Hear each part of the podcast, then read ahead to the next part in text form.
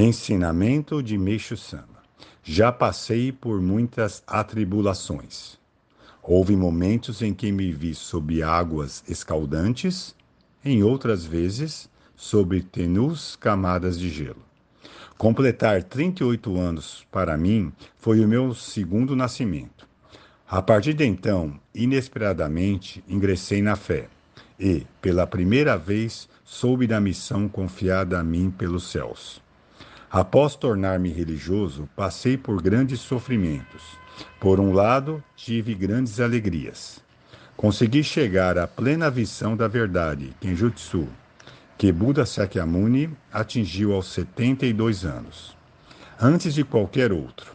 Evidentemente, pude conhecer a existência de divindades e Budas dos mundos divino, espiritual e material. O significado fundamental da vida e da morte, as tendências do mundo no passado, presente e futuro. O significado da vida não existe alegria maior que esta. Creio que posso comparar a alegria sentida por Bodhidharma, quando alcançou a iluminação da noite e reverenciou a lua cheia, após ficar sentado em frente a uma parede durante nove anos e oito meses. É do conhecimento de todos que os fundadores das religiões, desde os tempos antigos, têm manifestado muitos milagres. Eu, também, cheguei aos dias de hoje levando uma vida de contínuos milagres, extremamente misteriosos e profundos. Entretanto, desejo ressaltar, em especial, que, de acordo com os textos escritos sobre os fundadores das religiões e, ao me comparar com estes, sou muito diferente em todos os sentidos. Dentre eles, o ponto mais evidente é a inexistência de qualquer diferença entre mim e o ser humano comum, no que se refere às atitudes do dia a dia.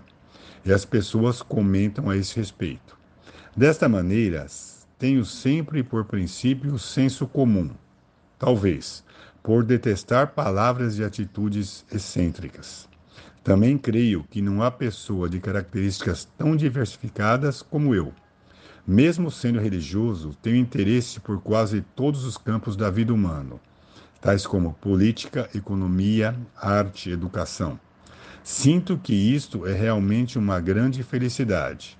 Portanto, é constante a minha gratidão por Deus por Meixo Sama, extraído do livro Coletânea Jinkan, volume 9, prefácio do livro Caminho para a Luz, 30 de dezembro de 1949, e também contido no Pão Nosso de Cada Dia, volume 1.